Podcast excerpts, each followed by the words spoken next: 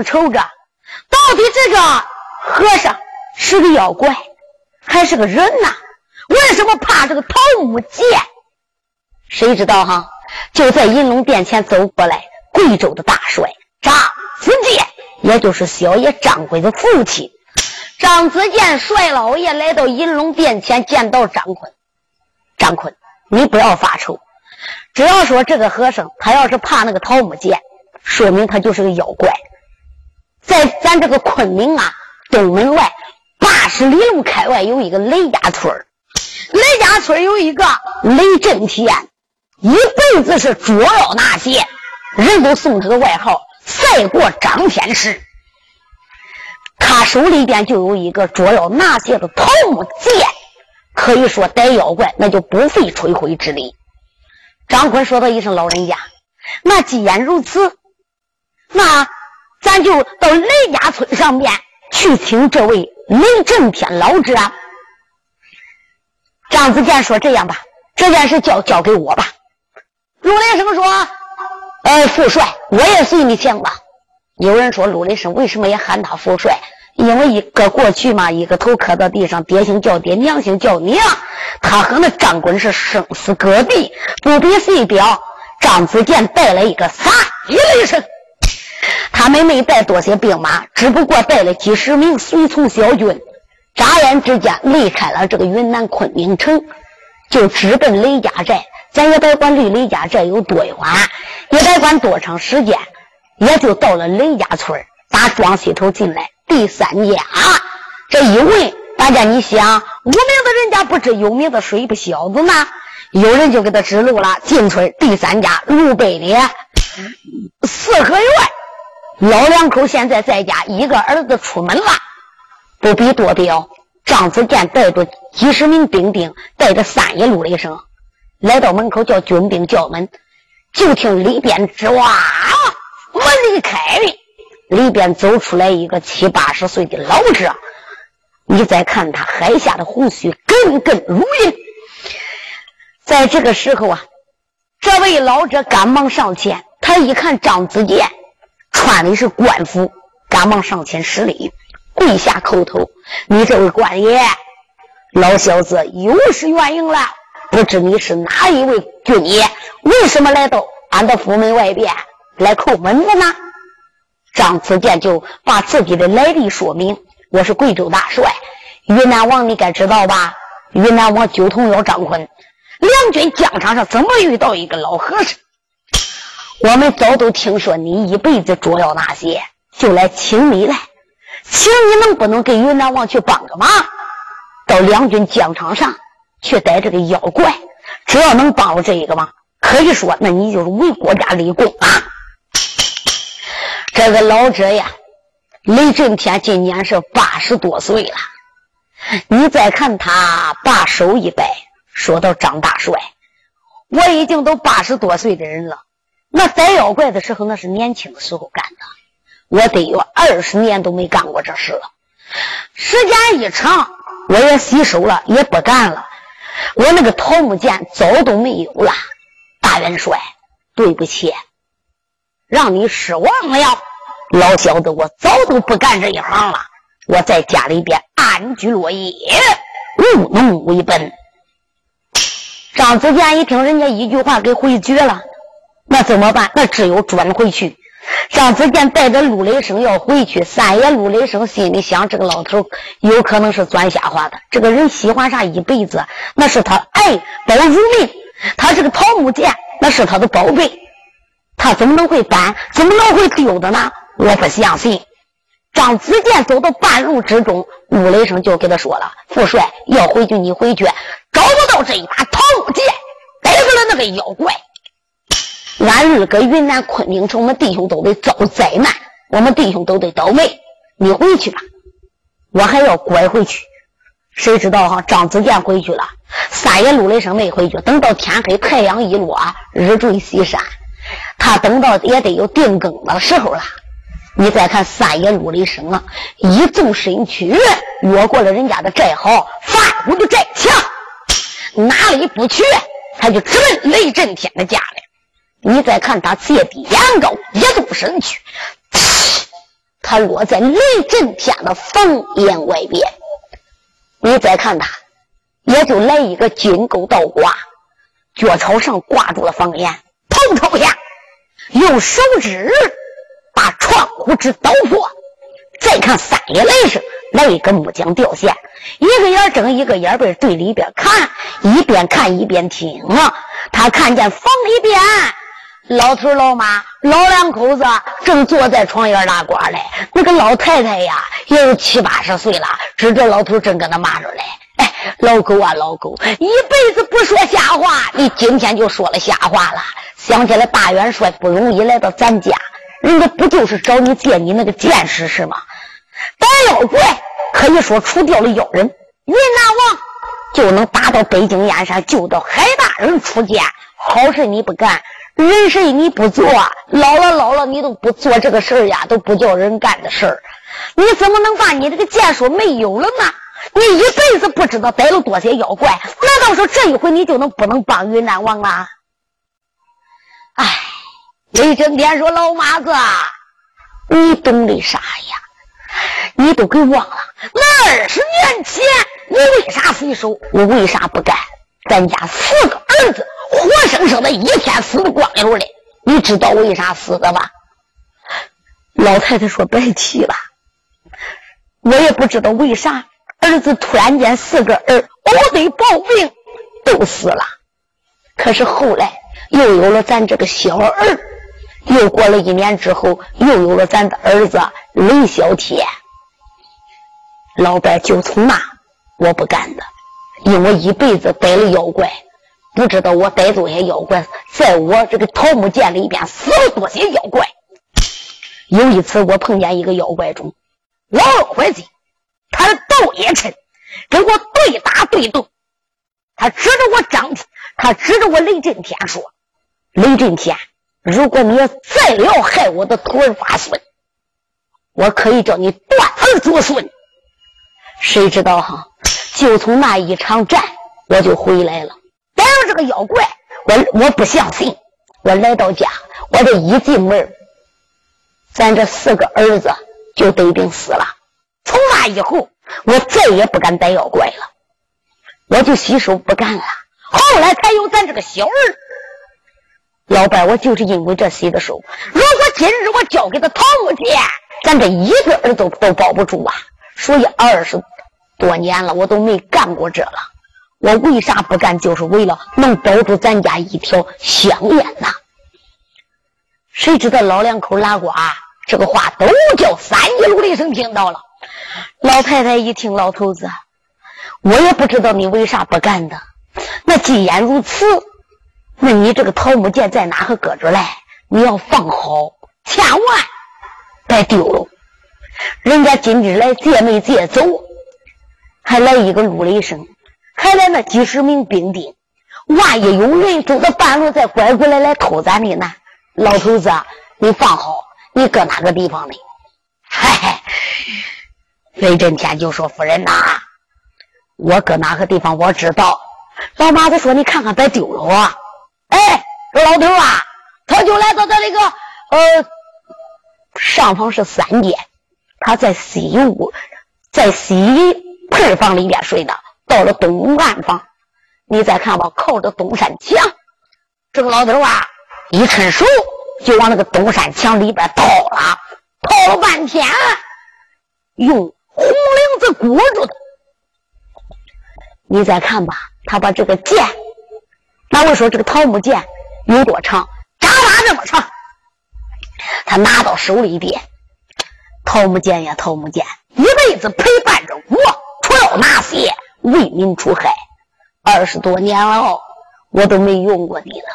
哎，今天我还是把你放好吧，别叫人给偷跑了。你再看他包好之后，嘣儿，他又往东山墙里边塞塞，外边呢又塞了一疙瘩棉花套子，他往那个里边放，都叫陆雷声看完了。这老两口子睡觉了，俺不说。陆雷生觉着这老两口子该睡个差不多了，三爷陆雷声就都收。囊中取出一样东西，就把人家的门给拨开了。你再看他把门拨开之后，三爷陆雷声轻手轻脚就来到了。那个老头搁哪了？他跟眼看着嘞。你再看三爷陆雷声也来到东山墙老头掏的那个地方，把这个棉花套子掏出来，一动手，三爷心里想：这回摸着了，怀里边一揣，一纵身去，一飘身落在当院里边。陆雷声拿着这个红缎子裹着的桃木剑，你再看他怀里边一揣，牙关一咬，眉头紧皱。今天我也不回昆明城里边大明营，我就逮那个老妖怪。三爷雷声将英雄啊，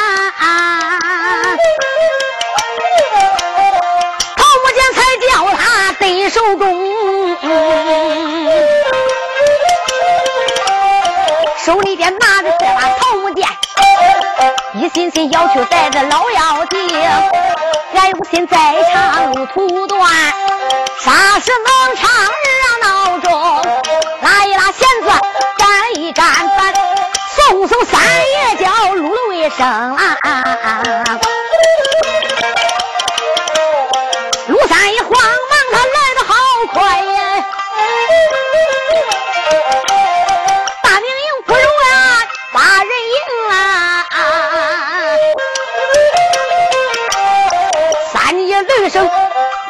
下去。他这才落在命营中，陆雷声把这个桃木剑拿过来，哪里不去就奔大明营。这个时候也有三更天，咱单说三爷陆雷声，把这个桃木剑拿在手里边，他就想了：我今晚上就去找那个老妖怪，就把这个老妖怪给报销了吧。他又奔往严家入住的这个账房，谁知道哈？第一天这个。呃，奸贼严家禄带着哈密僧人，也就在昆明城外边北关外骂了一天的阵。张坤高挂免战牌，再也不敢出战。所以严家禄心里高兴，又是大摆宴席。因为这个老这个老和尚呢，他喜欢吃肉，喜欢喝酒，又给他大摆宴席。正搁那个地上，这个老和尚正跟严家禄说着嘞：如果明天陆雷声再不出战。明天我就杀进昆明城里面。三爷陆雷声心里想：老和尚，你个老妖怪！今天石爷云一路马到阳寿该做的三爷，我今天就用桃木剑接过了他吧。三爷陆雷声一飘身躯落下来了，手里边摆着桃木剑，高喝了一声：“老妖怪哈密僧人，拿命过来！你这三爷陆雷声的桃木剑来了。”他手里边托着一把木头做的宝剑，你再看他喝了一声，妖怪哈没僧哪里走？谁知道三爷陆雷声点个宝剑，眼睁着奔里闯，就连大明营的众将官都给吓傻了。乖乖，哈密僧人不看陆雷声手点个宝剑便罢，一看他手里边点了一个木头做的剑，喊了一声，说是桃木剑在此。那老和尚吓得，哦，他一抻腿都搁那。那个陆雷声心里想：乖乖，这个桃木剑真管用。谁知道三爷陆雷声到了跟前，就用这个桃木剑。他想了，我就看今天要治，我都把这个老和尚治现原形。桃木剑奔着这个老和尚，嘣嘣，对着他这个肚子上就来扎。啊刀两下子刀的不要紧，没把这个老和尚刀现原形。谁知这个老和尚叫刀醒了，哎，慢慢弄到就我睁眼。三爷陆雷声一看，毁了。乖乖，这个剑还能是个假剑吗？怎么不管逮妖怪的呢？三爷陆雷声一想，我得走。你再看他一转身体，一纵身说走，可把陆雷声给吓死了。这个老和尚还没翻过来愣了，我的乖乖，他还没瞅清来，陆雷声跑了，那得跑了。吓得个老和尚头魂都没有了，半天没说一句话，就连严家路众将都吓得呆如木鸡相似。你想想。严家禄都知道这个老和尚怕桃木剑，那个陆雷声突然间落下来了，手拿一把桃木剑要逮这个妖怪，所以妖怪吓昏过去了，就连严家禄也给吓汗中了。等老和尚翻过来愣再找陆雷声，早跑没影了。这个老和尚可恼死了，我的个乖乖，这个陆雷声咋知道我怕桃木剑呢？哈，他不知道，他跟严家禄说的话都叫陆雷声听完了。陆雷声拿着这一把宝剑，心里别提有多生气。我上当了，这个老头子真狡猾哈！啊，雷震天，雷震天，这老头子咋那么坏的哈？这是一把假的。要是真的，这个妖怪不现原形啊，他到银龙宝殿见张坤，把事情一讲，就从了张坤，说到一声三弟，人家愿借就借，不愿意借，你怎么能去偷人家的？来人，把李生绑上，把陆雷声就给绑上了。绑上陆雷声之后，你再看吧，就是一把假的，该哪个偷来的，咱也得给哪送出去。二爷交通了张坤，没有戴王帽，也没穿四招的王袍，他也是头戴三扇王帽，身上穿四招的龙袍。哈，陆交通了张坤没穿官服，换了一身便衣，带了八名随从，来把陆雷声也给我带上，哪里不去？我上雷家寨带陆雷声请罪去。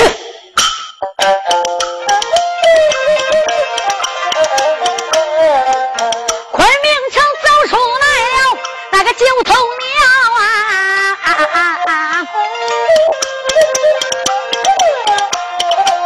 压上雷声降英雄啊啊啊！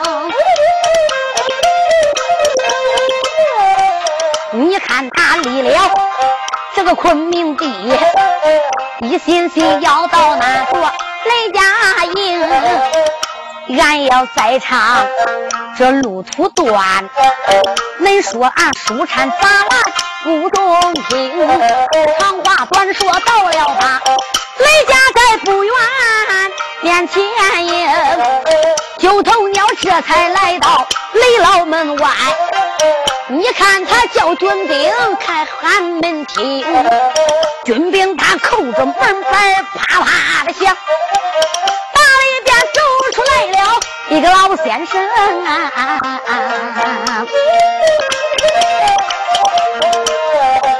雷震天一听啊有人喊，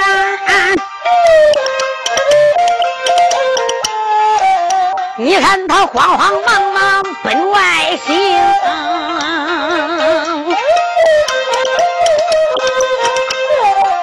只挖他开开了门两扇，咋看见连前都有来了军兵，八名军兵分左右，正中间跑来了一匹马枣红，枣红马前站着人一个，站着一位将英雄。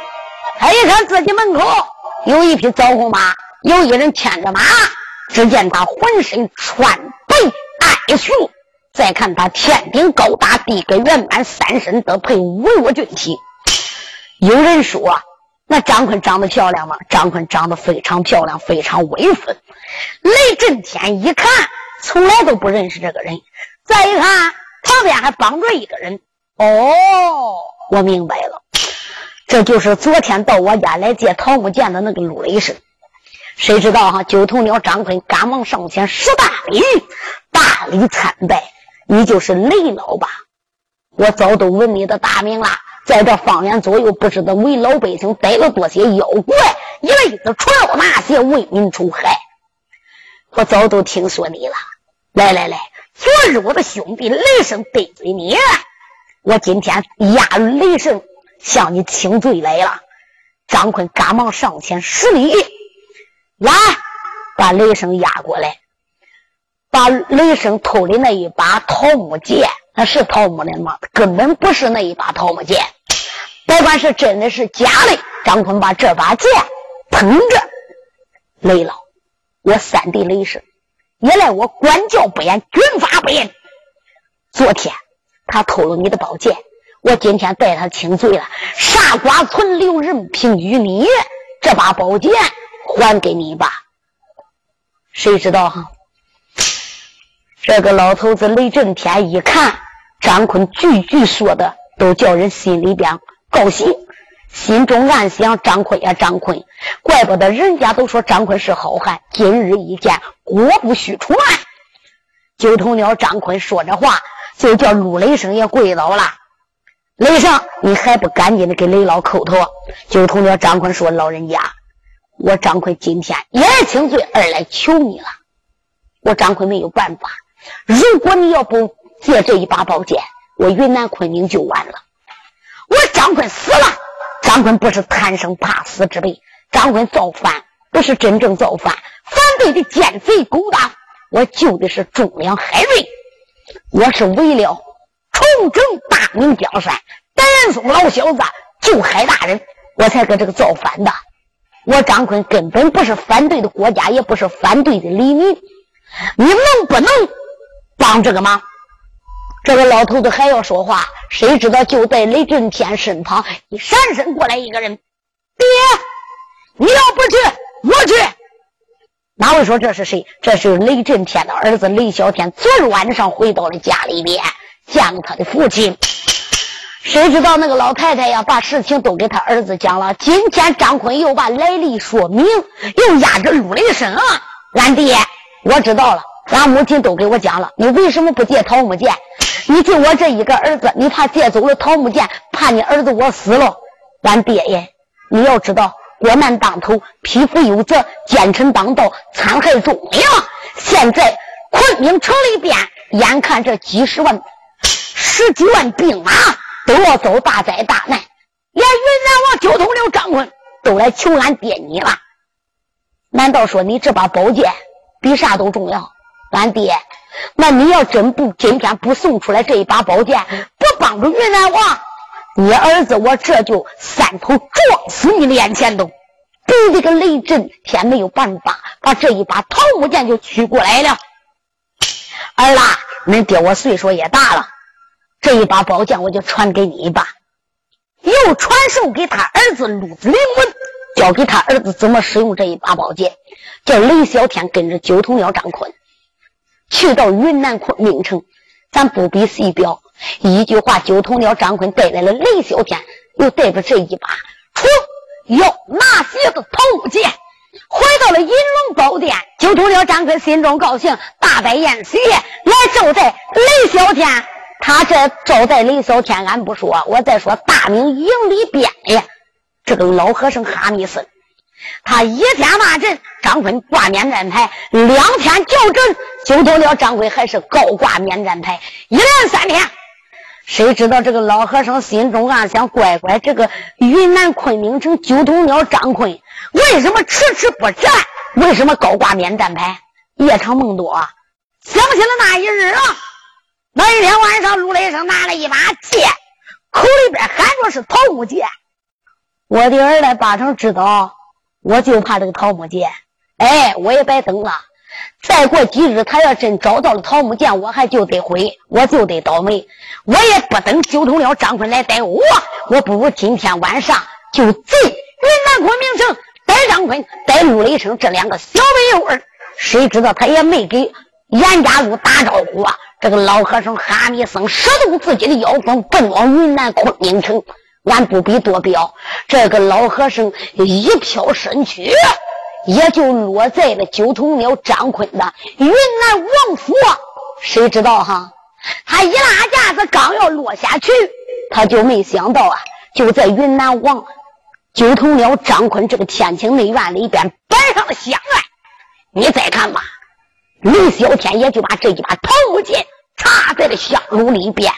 这叫挖下深坑，擒虎豹，制就金钩，钓海捞。那个雷小天早都准备好了，他爹安排的。儿啊，你不要到梁军镇，但等着这个老和尚来找你。你一定要听恁爹我的。谁知道雷小天一切都准备好了，就等着这个老妖怪进九头鸟张坤的银龙殿前。老和尚准备进张坤的银龙宝殿来抓张坤来，一飘身躯落下去，想走可就走不掉了。你再看雷小天念动了路子灵文，那我说雷小天咋知道妖怪来了？这个妖怪没来到就有动静。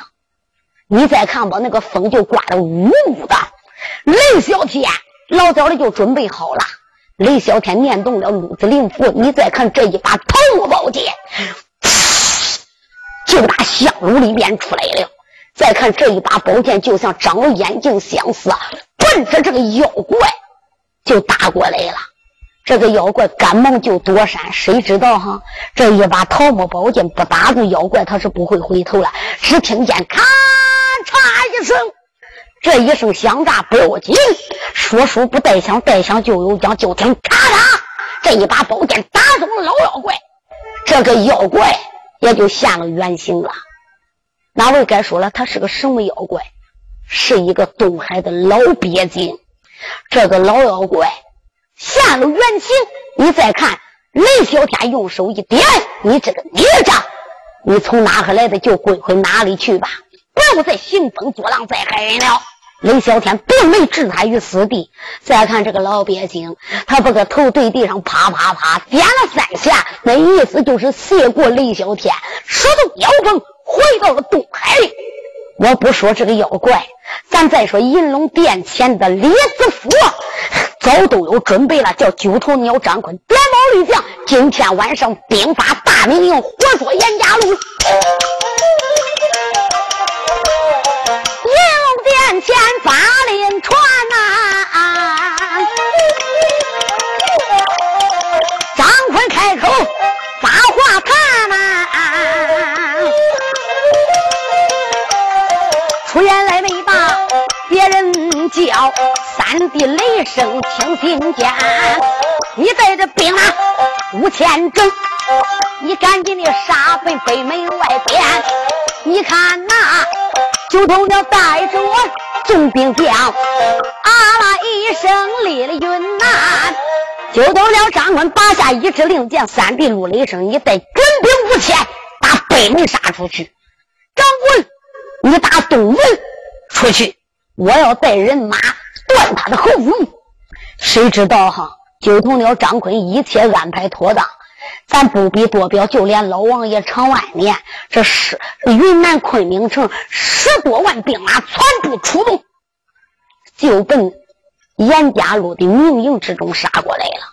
严家路大明营里边根本就不知道人家连夜杀过来了。咱不必多说，那个九头鸟张坤一声令下，十几万军兵出动。你再看，连夜一没打炮，二没敲锣，就这样杀进大明营。明营的军兵怎么能知道？再看明营的军兵是死的死，伤的伤。等严家路发现，已经来不及了。严家路翻身上马，带军兵就想逃走。九头鸟张坤催马来到，一探出招，就把严家路抓住了。再看三爷陆雷声摆开这一口大刀，把北家四弟兄用刀全部给斩了。你想想，去了这个老和尚，北家四将根本不是三爷雷什么对手啊！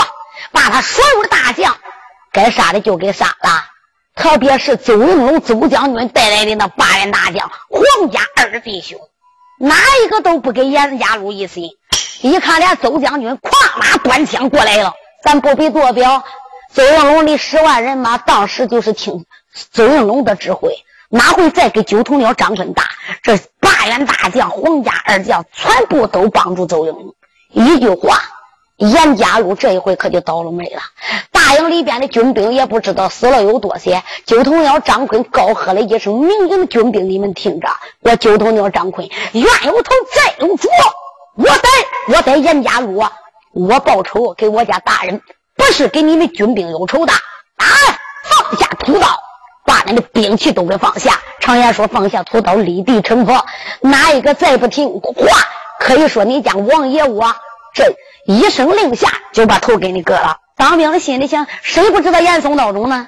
你别看那些军兵，谁又不知道海大人是忠良吗？谁又不知道九头鸟张坤厉害？一看九头鸟张坤，还有那大元帅邹应龙，这一帮子人厉害无比，谁又能挡住？哎，干脆那就投降吧！一句话，大获全胜，捉住了严家路。严家路带来的手下，死的死，被抓的抓。张坤一句话，打扫战场。你再看九头鸟张坤，赶紧的传令，升做了银龙宝殿。众将官列在两厢，来人把严家路给我押上银龙殿。有人押着严家路，严家路来到银龙殿前。你再看两边的军兵高声呐喊：“喂，严家路小贼，见了我家王爷千岁，然何不跪？”严家禄站在那个地上，把眼一瞪：“呸！你家帅爷我北京燕山也是英武丞相，我说乃是文化殿阁了，你家相爷怎么能会跪这个反贼？话还没落音来，有军兵拿过来黑红大棍，奔着严家路，啪啦一棍，打这个严家路可就受不了了。乖乖，严家路哪受过这个罪？啪啦一棍打的严家路虎头趴倒在银龙殿前。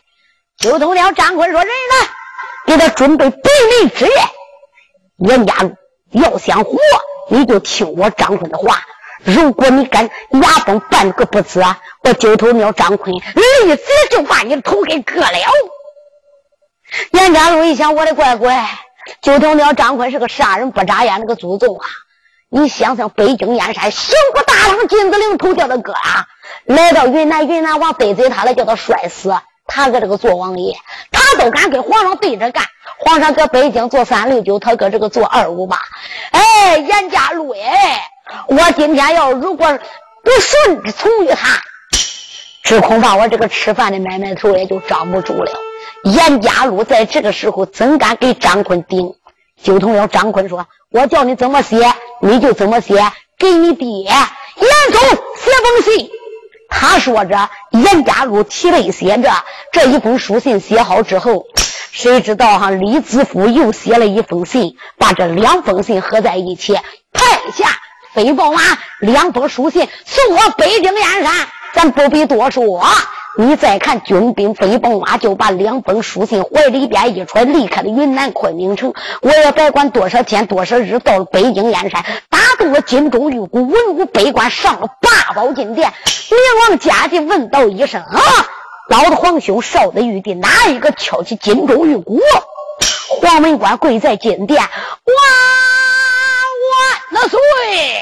烦了！云南昆明来了两封书信。”明王嘉靖心里想：“八成我的严爱卿能是大获全胜的吗？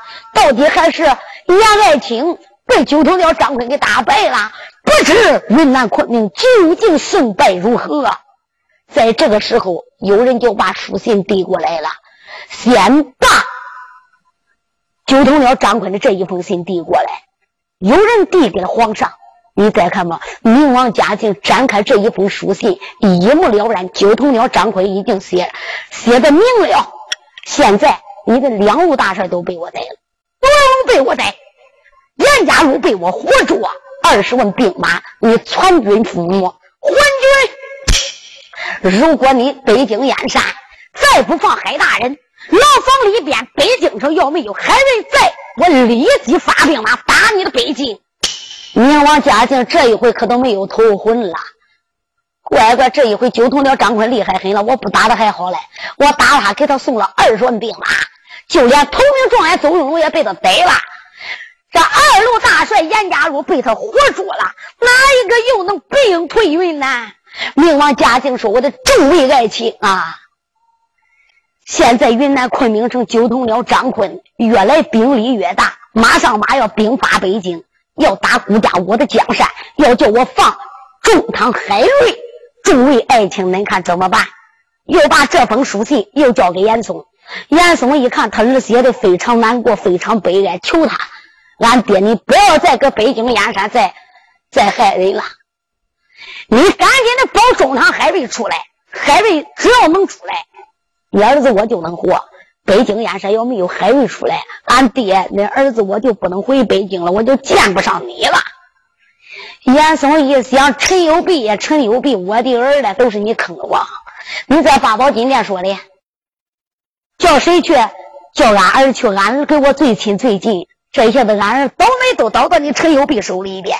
就在这个时候，严嵩八宝金殿跪倒在地，我说万岁呀，万万岁！云南你不能再打了，你越打就头鸟张坤越厉害，可以说天下第一。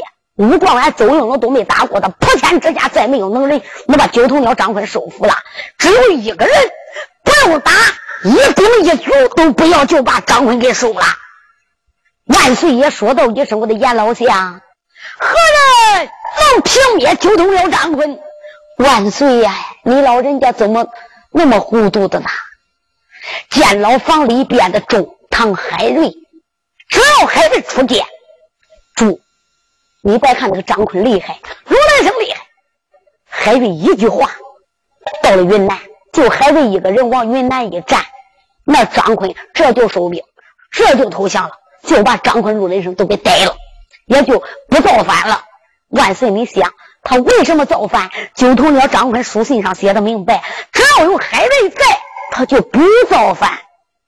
哎，皇上一听严嵩说的有道理，那好吧，既然如此，皇上一想，严老相孬也是你，好也是你。想当初叫海瑞蹲监的也是你，这回叫海瑞出监的还是你。可是孤家寡人，我这平白无故就去一一道圣旨，叫海瑞出监就出监了吗？众位爱卿，哪一个能替孤家事去请海瑞？禀孤家圣旨，牢房里边。把我的海爱卿带上八宝金殿，请出海瑞，云南去收服张坤。严嵩说：“主啊，我保举一个人，他只要到牢房里边，就能把海瑞给请出来。这个人一张嘴能说会讲，三寸不烂之舌，能说的天花乱坠，给海瑞的关系那是最好的了。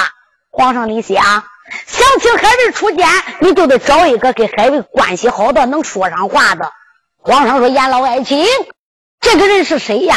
主公，他就是吏部天官陈有弼陈大人，一张嘴能说会讲，给海瑞乃是八拜之交。”你王家丁心里说：“不错，想起来我这个陈爱卿，八宝金殿论起来才华比海瑞只弱了一点，论起他的才能，除了海瑞就说他。”文八班里边没有人能盖陈牛逼的学问。这个人一张嘴能说会讲，能说的天花乱坠。好吧，论起关系，他跟海瑞的交情最重。名家境探龙爪抓圣旨啊，喊了一声：“陈爱卿，领旨，孤家赐你圣旨，牢房之中，请我的海爱卿出见。”陈友璧心里说：“你个的昏君呐！现在你保不住了，眼看北京要倒霉了，你这个龙椅坐不稳了。你又想起来我的海大哥了，一不一想自己不接旨，那就是慢待君王，赶忙上前施礼。臣遵哪旨？一探手，把皇上的圣旨接过来。”心中暗骂严介西：“我的个老乖乖！你想叫我陈有弼去请我大哥？你认为我跟俺大哥关系好？我能说会讲？不错，我是会说。我不会说的叫他来，我会说的叫他不出见。我非得叫俺大哥哪哪劲儿都不管。你再看他领了圣旨之后，俺不必多表，门外坐上了八抬大轿。”那个陈友弼带兵马，哈啦一声，走大街过小巷，到了牢房门外边，有禁足赶忙上前施礼，一看是吏部天官陈大人，跪倒磕头。哎呦，陈大人，你不在，陪王搬家，不知道有什么贵干。陈友弼说道一声啊，禁足啊，我来问你，我家大哥海瑞，他现在可好？哎呀。这个你就放心了。自打海大人蹲监以来，黄沙皇府的老王爷一直都在牢牢房陪伴着他。你又不是不知道，你经常到这个地方来，他跟往日一样。大家听说海瑞蹲监三年，并没受什么苦啊？为啥？老王爷徐子英亲自陪海瑞蹲监，你想想，谁敢错待他？一天三顿吃好的喝好的，闲了就跟老王爷搁那个下下象棋。可是海瑞啥都不愁，就愁交通了张坤。万一打到北京，那就不可收拾啊！谁知道禁足领着陈友弼就来见海瑞。中堂海瑞一看外边来了禁足啊，带来了这一个，原来是自己的四弟陈友弼。陈友弼把皇上圣旨拿过来，奉天承运，皇帝诏曰：中堂海瑞接旨。海瑞赶忙跪倒。海瑞心里想：皇上从来没想起来过我，为什么今日皇上圣旨到底还是定我罪，还是怎么回事啊？这个时候，陈友必宣读圣旨啊！中堂海瑞，云南张坤造反，无人能平灭九头鸟张坤。皇上要给你官复原职，仍然还是中堂带三千兵马，云南收复张坤回来，叫你官上加官，以前的罪全部赦免。把这个圣旨念过之后，海大人赶忙叩头，臣谢主龙哎。这个时候，陈大人把圣旨一卷，大哥，皇上圣旨已经召你上八宝金殿。海瑞说不召我，我心里都着急。我就怕张坤陆雷声，如果给我惹下了大祸，打到了北京燕山，那可就不得了了呀！我日日夜夜在牢房里边都惦念这个事儿。嘿嘿，大哥，我就看你就存不出气。这个三年牢房呐，再叫你蹲三年才好嘞！我不瞒你，皇上是叫我来说服你上八宝金殿去保他的。这是严嵩的老小子金殿保举的我。俺大哥，如果今日要是出了剑，你今天出剑到了云南收服了张坤，回北京，严嵩再想个孬点子，还是把你坑死。皇帝这个老昏君，他是用人。可前不用人，可后啊！大哥，现在他正在用你之时，他给你官复原职，免你的罪过。要没有九头鸟张坤，打的他落花流水，打一仗他败一仗，北京燕山没能人战败九头鸟。这个昏君被逼得万般无奈，怕张坤打他的江山，打到北京燕山，才赦免你海瑞的罪。大哥，我知道你是忠良。我知道你一时一刻都挂念着皇上，你人在牢房，你的心在高筑。大哥，这回你得拿拿劲儿。你要不拿劲儿，你出监狱，你只要把张坤一收服，你还得倒霉。俺大哥，你就在牢房里边等着吧，也得叫这个昏君知道知道，也得难为难为他。你就是出监，也得难为难为他。你说这个爷是来请海瑞出监来，还是来给海瑞上上劲儿了呢？他把一切话说完之后，那张海瑞就说了：“四弟呀，那你上八宝金殿怎么交代？”哎，大哥你放心，你只管在牢房里边坐着。兄弟，我回八宝金殿，我见这昏君有话说。不必多表，四爷成有备。他回到了八宝金殿来见皇上，参拜叩头，主公万岁。微臣无能，没把中堂海瑞清楚，没把我大哥清楚。明王嘉靖说道一声：“我的陈爱卿，那海爱卿他不愿意出剑。嗨，主啊，何止是不愿意出剑？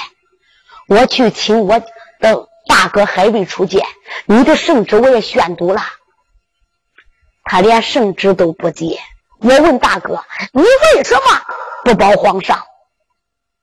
大哥提起这一件事啊，就在牢房里边长叹了一声，说：“这一辈子宁愿意蹲监，不愿意再保主了。”万岁呀！大哥海瑞实实在在是寒如心了。他说：“他今天出监，明天再被阎老将还得蹲监坐牢，那就不如在监牢房里边不出来了。”明王嘉靖心里想：“我的海外卿，你不出监，估计我的江山可就了了呀！”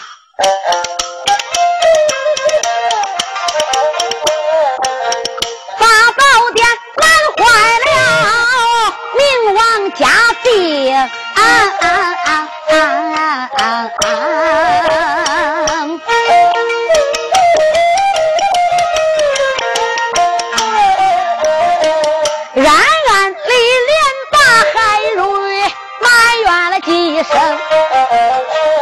今日里若无有韩瑞他在，九头鸟的大队人呐。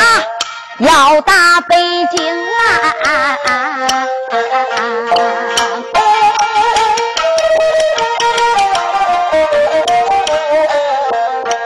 万岁爷八宝金殿开龙口，再叫声文武众爱卿，哪一个楼房之中能把个海瑞请？顾家我八宝金殿把你的官来封，那谁要能把海瑞请出，我都叫你官升三级。谁知道哈？还是没人上八宝殿。陈友贵说：“主，你不用再喊了。你要知道，接令还得系领人呐。海大哥海瑞他怎么蹲得见？主公，你明白？有一个人能把他请出来。”严嵩就说了：“陈大人，那谁能把海瑞请出来？”严老相能请出来海瑞这个人那就是严老相你啦。去掉你八宝金殿没有第二个人能把中堂海瑞请出牢房。严嵩说：“你别劝我了，谁去都能请出来海瑞，就我去请不来海瑞，因为他蹲监咋蹲的监？难道说你陈有弼不知道？”陈有弼说道一声：“哎哎，严老相，别人不知道他的脾气，我跟俺大哥交情最重。”我最知道大哥的脾气，这个人向来是钢板硬直，可是有一条，他吃软不吃硬。你只要到了牢房里边见了大哥，你给他赔个情，见他十个礼，说个软话，保险你一去到地上认个错，他就出监了。严嵩一想，陈有弼，我去。他真能出家，陈友斌说不错，别人去他不能出家，就你到地上见了我大哥海瑞，你多说好话，你只要见他赔个情，服个软，他就出家了。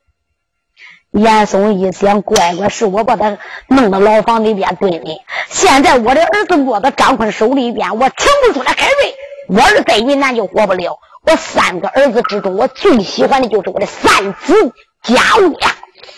他要死了，老夫我在北京都不能活半个月。严嵩白提心里边有多难过了，为了我儿，哎，这张老脸我都不要了。见海瑞，哪怕别说给他施礼，哪怕我给他跪下，只要海瑞出监都完。不比谁表金殿上万岁爷慈严嵩圣旨，严嵩坐着文花八抬大轿，来到监牢房，叫禁足往里报。这个禁足往里一抱，海瑞得知，不但海瑞得知，还有老王爷徐子英来。老王爷徐子英说：“海瑞呀，我叫你出剑，你就出剑；我不叫你出剑，你就只管蹲这个地方。你在这个不用出去，带我去会严嵩这个老小子。老王爷，你再看他怀里边抱着一个黑虎锤，他就在那个地方单等着严嵩来见海瑞。”他接住头了，不叫海瑞出来。严嵩往里走，咱一看啊，牢房外边站住的，这不是老王爷徐子英，怀抱着黑虎锤，牙咬着眼瞪着。严嵩一想，毁了，这个老家伙在搁门口守着嘞。你别说文武百官怕他，他这一把黑虎锤，上殿打锤，下殿打臣。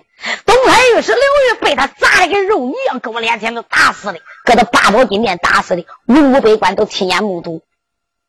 皇上都怕他三分，哎，我今天要是得罪了这个老家伙啊，我这个头也长不结实。你再看吧，严嵩离老远就给老王爷施礼了。哎呀，王爷千岁，那可是老王爷，咱这厢有礼了。老王爷徐子英，你再看他，用手一点，说道一声：“现在黑乎乎的，你是个什么东西呀？”严嵩那个头皮子都给挠炸了，头都给挠小了。徐子英，你个老狗，你倚老卖老，你装的瞅不清我。严嵩一想，今天都该我倒霉，人到该眼下，怎能不低头？我的儿来加入我，这都是为了你呀。老王爷说：“你是什么东西呀？”严嵩说：“老王爷，我不是东西。”老王爷说：“我就看你不是个东西。”那。走！老王爷一亮黑虎锤要锤打严嵩的老贼。